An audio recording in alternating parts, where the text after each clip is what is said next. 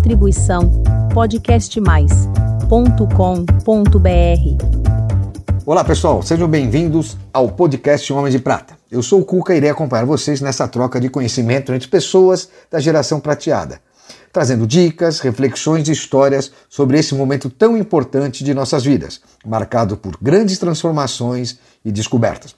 Acompanhe agora mais um episódio do nosso programa e não se esqueçam de seguir a gente no nosso canal do YouTube e nas redes sociais, Instagram, LinkedIn e Facebook. Homens de Prata, uma geração de valor.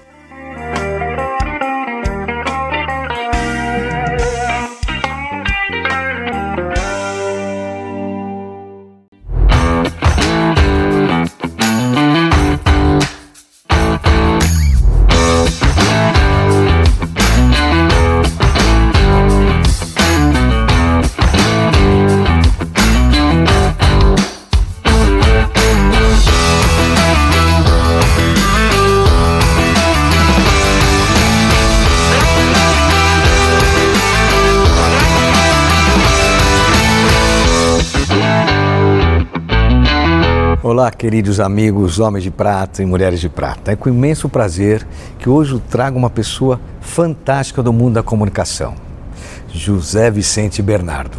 Isso mesmo, 61 anos, casado, três filhos. Três filhos? Três. Três filhos. Mora em São Pedro, que lugar gostoso aqui próximo de São Paulo, encostado a Piracicaba. José Vicente, ele é editor-chefe da Forbes e nos honra com seu conhecimento, as suas experiências, nas suas entrevistas e no, todo o conteúdo que ele produz para a Forbes e já produziu para outras emissoras de televisão, jornais, revistas. É um cara que realmente vem honrar o nosso quadro de homens de prata e mulheres de prata. José Vicente, muito bem-vindo aqui, é um prazer recebê-lo aqui no Homens de Prata. Obrigado, Nossa, eu que agradeço. Nós estamos começando agora, né, nesse projeto super bacana, onde nós temos hoje uma comunidade de mais de 200 homens de prata e mulheres de prata, que vem aqui dividir o seu conhecimento.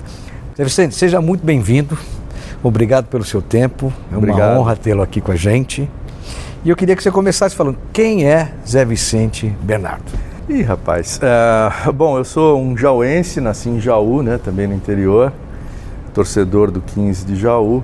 Tenho 61 anos, como você disse. É, sou jornalista, sei lá. 40, viu? É, tá, tá, tá chegando perto disso aí, é. né? Porque a gente vai falar até da faculdade que eu fiz. Eu lembro que um, um, os números eles já estão se embaralhando por baixo dos meus Gostado, cabelos a gente tem essa, fa essa é? facilidade, né? De, de trocar os números. Então, rapaz, eu que dizem que envelhecer tem três vantagens, né? Eu só lembro de uma, na verdade, que é você poder contar as mesmas piadas para os seus amigos e eles vão sempre rir porque não lembra que você já contou, você não lembra também que já contou. Nem sabe quem contou. É. a gente fica nessa. Mas, é... então, sou jornalista há muitas décadas, passei é. por grandes redações, né, de, de jornalismo impresso, televisão. Você fez faculdade aqui? Fiz, fiz a Escola de Comunicação e Artes da USP. Ah, que bacana. E lá conheci gente muito bacana. Alguns professores, não sei se só para agradar, dizem que foi a melhor turma que passou lá. Porque... Cita alguns que estiveram com você. Ah, é, tinha lá na nossa turma, é, eram alguns cursos misturados, né? Cinema, publicidade. Tá. Mas é, a, a gente, comunicação era toda é, dividida. A gente se juntava no mesão ali de baixo para fazer farra, combinar onde que ia ser a próxima festa, onde a gente ia tomar cerveja e tal. O poder tinha... da comunicação da festa. Né? Era, era. Então tinha o William Bonner, a Renata Lopretti. Ah, que bacana. Eu lembro de, de ver várias vezes lá o, o Marcelo Rubens Paiva. Ô, oh, Marcelo. Uma ou duas vezes eu vi o Paulo Ricardo, né, do, do, do RPM, eu vi por lá. É, do lado tinha a escola de artes dramáticas, tinha algumas pessoas que depois ficaram conhecidas, como a É. Marisa Hort, né, É, a Magda, legal, do, Magda, do Sai de. Baixo. Eu Nossa, incrível? Esse papel ficou. E me fala uma coisa, é, onde você busca essa, essa inspiração para você fazer o teu conteúdo? Olha, eu sempre fui muito criativo, né? É, acho que a maior. Eu tenho duas características boas que me fizeram ter, me dar bem no jornalismo, que é criatividade e um bom texto, né? Porque assim, se eu fosse depender como, no- como a gente dependia antigamente da, da memória, né? lembrar nome, partido Ah, político. mas naquela época podia, né? Fatos históricos. Então, eu não sei como eu sobrevivi. Ah, Acho que a custa de muito estresse. Talvez eu não tivesse tantos cabelos É. brancos se eu tivesse uma boa memória, porque fazer jornalismo eh, sem eh, os recursos que a gente tem hoje, de Google, de- e agora está chegando o chat de GPT aí também, que dizem que vai até substituir né, os Então, eu não sei, até como jornalista, o que, que você acha? Tem Ah, possibilidade ou acho não? que- Então, rapaz, eu acho que está muito incipiente e vai substituir talento, substituir a empatia que você eh, cria com o seu Feeling, né, entrevistado, também. o seu vínculo. É, é diferente. Ele vai falar coisas para você que ele não falou para todo mundo e a máquina, portanto, não sabe aquilo, né? É, então eu diria que essa é a minha terceira vantagem. É, como só fazer um. Você acha que a internet ela está se facilitando muito esse processo todo? Ah, facilitou, na memória. facilitou, porque você vê pelo próprio tamanho das redações, Uhum. né? Diminuiu bastante. Para você fazer um jornal, como a gente fazia lá no Grupo Folha, o Notícias Populares, né? Nos anos 80, 90, que eu trabalhei lá. É, Punha para precis- rodar o papel, né? Nossa. Então, não, mas para produzir a notícia precisava de um bando de Nossa, gente, muito pra maior tudo, do que né? hoje. Pra tudo. A redação era imensa. E, e- e que- eh, o que, que a gente tinha de. Contava, então, como eu disse, com as nossas memórias. Quem tinha boa memória, parabéns, se dava melhor, sofria menos. Eh, muita entrevista, muito telefonema e um arquivo de jornais, recortes e tal, tudo Pelas amarelado, tudo Pilhas e pilhas. pilhas e pilhas de papel. Quem tinha rinite entrava lá e morria de espirrar, né? então era assim que se fazia, era bem mais difícil. Agora tá mais fácil. Por outro lado, eh, eu acho que a gente vai, você vai tocar nesse assunto muito provavelmente. Ficou mais, com- mais complicado separar a boa informação da informação Então, ruim, né? Ainda mais que você, o foco de vocês são grandes personalidades, Sim. principalmente do, do mundo financeiro, né? O, os poderes aquisitivos, as grandes histórias, né? E tem muita fakes, né? Como é que você consegue lidar com isso, com fake news? Como é que você, que você ia falar agora, inclusive? Então, ah, na busca né, por infor- informações, vamos prévias, vamos supor, por um- eu vou entrevistar algum grande empresário, você vai fazer uma pesquisa sobre o cara. A gente mais experiente sabe separar, né, desconfiar, não, isso aqui tá, tá bizarro, não, não pode ser verdade. E aí você vai, Tá. vai filtrando, vai procurando outras fontes mais confiáveis e tal, vai filtrando. Mas existe muita fake, você se depara com muita informação. Olha, a, a própria Forbes tem sido vítima de fake news. É mesmo? É, de alguns. Umas pessoas precipitadas, mal informadas, ou, enfim, que é tudo. A pessoa replica coisas sem saber, sem checar, sem saber de onde veio. Então, às vezes, tem uma informação meio enviesada sobre Tá. é, as nossas listas, os nossos processos. Alguém fala uma bobagem, um outro alguém ali replica e aí toca a gente É, explica a é gente. para desfazer é muito assim. complicado, né? Para desfazer dá um trabalho. Aí depois a pessoa vê que fez bobagem, mas é um desgaste desnecessário, né? E como é que foi essa sua transição do grupo Folha para Forbes? Então, eu tive algumas transições é, estranhas, né? Porque eu comecei, enquanto eu estava na faculdade ainda, na USP, eu era colaborador daquele do suplemento infantil da Folha, a Folhinha, né? Folhinha, uma delícia aqui. né? De repente, um amigo meu da faculdade, o Álvaro Pereira, que depois ele foi diretor do Fantástico, ele que- é repórter do Fantástico, acho que é repórter especial agora. Ele faz essas matérias super eh, sérias, aprofundadas, né, sobre, eh, especialmente sobre ciência, né? Ah, ele me chamou para ir para Notícias Populares. Então, de criança, eu fui para o mundo ali de crime, violência, Sangue para todo lado. aquela erotização né, que o jornal É, tinha naquela época. Aí depois fui, fui trabalhar em televisão, em programas até para público feminino. Enfim, eu sempre fui experimentando. Eu não- nunca tive medo de encarar al- algumas novidades, né? Para o bem e para o mal. Mas Em sempre muito amplo, né? Tu- né, Hoje você está um negócio muito gourmet, né? Ah, sim, então. Você, por isso que eu fiz a pergunta, sair do grupo Folha, que é uma coisa muito mais ampla, Mas, é. você vem para um projeto Não, mas então, eu tra- monetizado. A gente, a gente, eh, tinha no, no Grupo Folha, um dos nossos colunistas, colunistas no Notícias Populares era o Ratinho. O Ratinho era fã do que a gente fazia lá, do que eu fazia na primeira É. página do, do jornal, né? algumas manchetes mais divertidas lá. Então, assim, a gente, eu passei mesmo dessa, desse jornalismo mais popular para esse super elitizado da, da Forbes, né? Mas também né, não, não foi tão Que é um outro mundo, né? Hã? É um outro mundo. Mas é que na Folha eu também tinha trabalhado uma época nos suplementos Ah, ali tá. semanais. E lá tinha né, o caderno Empregos e tal, é, que a gente falava já com CEOs, com empresários. Então, Que hoje é o foco, né? é. E, e aí, is- isso já serviu ali de, de um ponto de partida para eu acabar é, chegando até a Forbes, né? E um dos meus repórteres lá da, da, da, da antiga Folha, né, do Notícias Populares, ele era o editor da Forbes durante um período e ele estava de saída. E ele me, me chamou, me convidou, quer ir lá e tal, conversar. Tem um desafio aqui para você. É. E ele falava que eu tinha sido um ótimo chefe para ele, Ah, né? Graças a Deus. Aí eu fui, conversei com o dono da Forbes no Brasil, Antônio Camarote, né? Antônio Camarote. É, que é o publisher, o CEO e tal. A gente se entendeu e tô lá há sete anos nesse mundo absolutamente incrível que é a Forbes. É, eu acredito. Como você está com muito executivo, muito empreendedor, como é que você vê que o jornalismo pode ajudar e contribuir com o empreendedorismo aqui para a sociedade como um todo?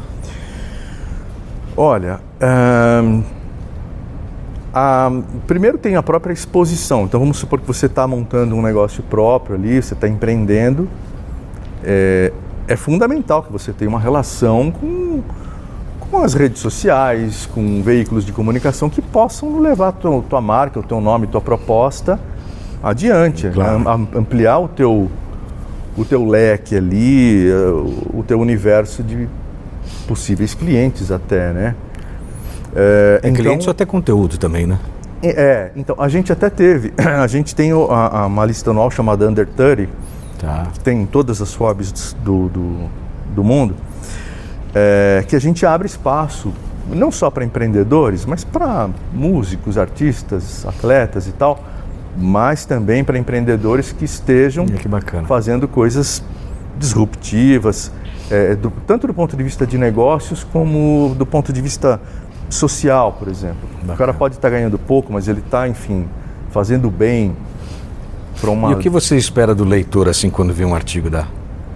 O nosso, a nossa proposta é, ao mostrar isso, é inspirar. Inspirar, motivar o cara. Olha, se esse rapaz pôde, você também pode. E você não precisa ter menos de 30 anos.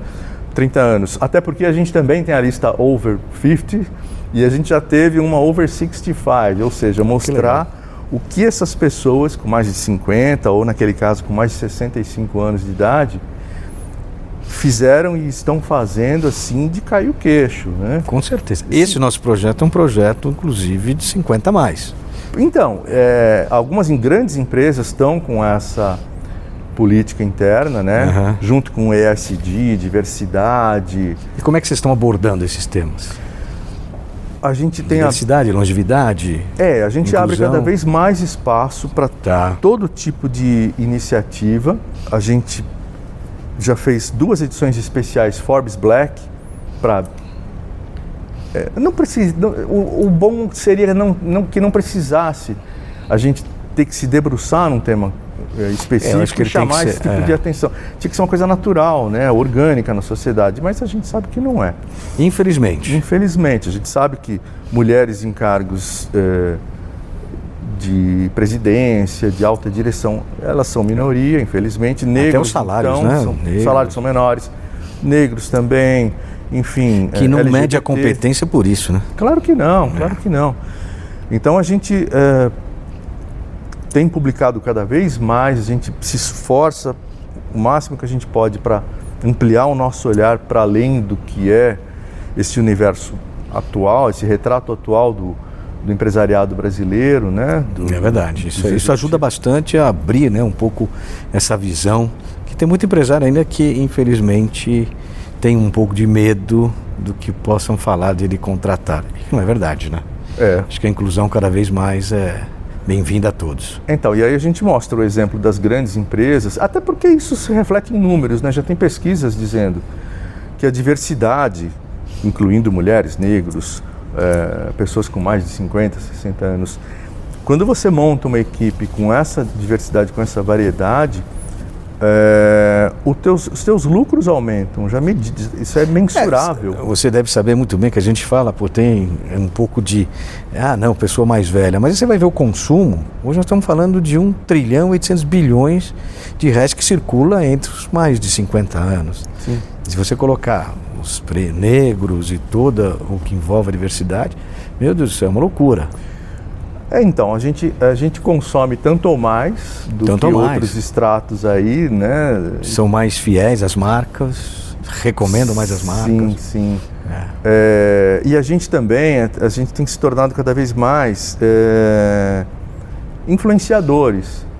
Né, nas nossas opiniões, nas nossas, go, go, né, nas nossas escolhas né, de, de produtos. É, a credibilidade para as pessoas entenderem que faz sentido apostar em produtos com, com esse veio, principalmente quando eu falo em longevidade, né, das pessoas acima de 50.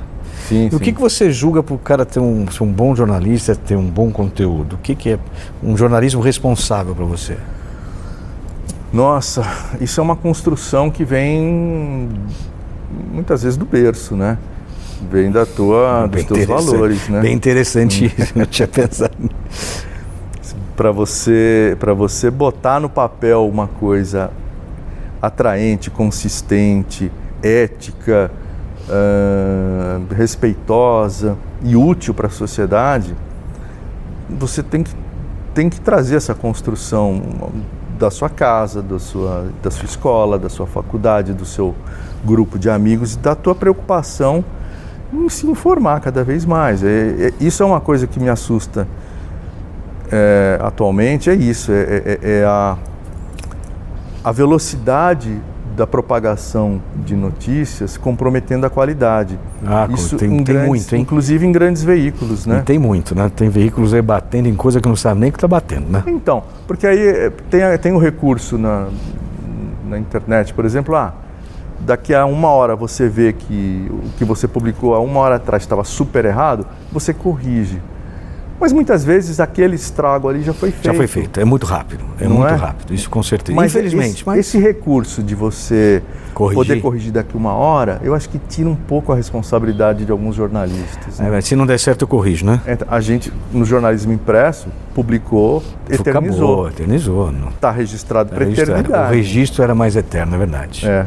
Zé, agora para a gente finalizar, um desafio. Bate bola.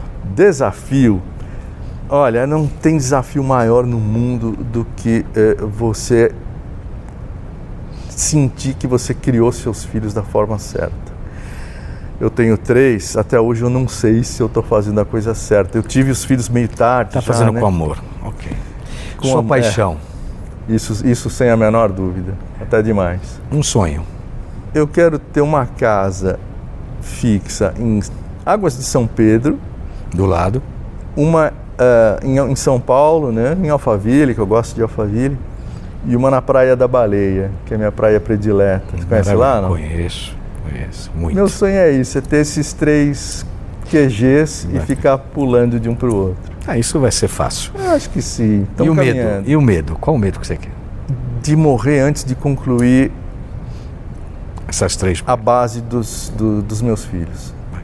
Um arrependimento. Arrependimento? De não ter insistido mais na, na minha carreira na televisão. Você chegou a fazer alguma Eu fiz 10 anos de televisão, fui repórter, ah, tá. mas eu queria até, até, até, ser apresentador, né, como o meu amigo William Bonner.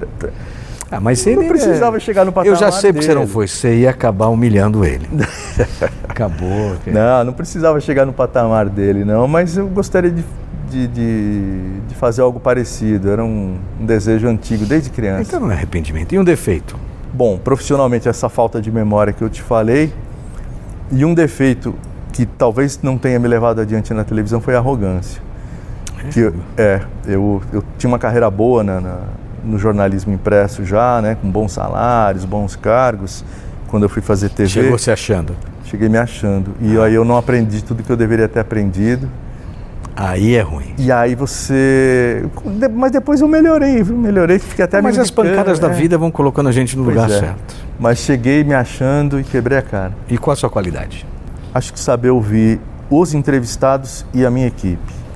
Manda uma mensagem para os homens de prata Para os homens de prata e as mulheres de prata. e cara. mulheres de prata, pratiquem atividades físicas para o resto da vida.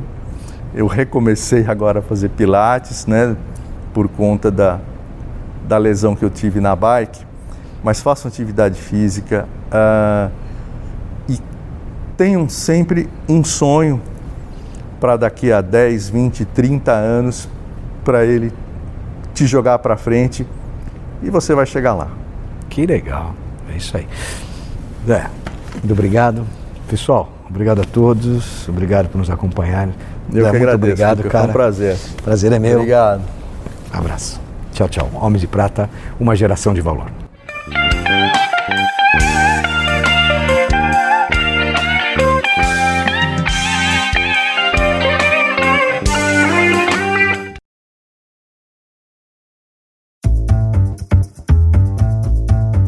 Distribuição podcastmais.com.br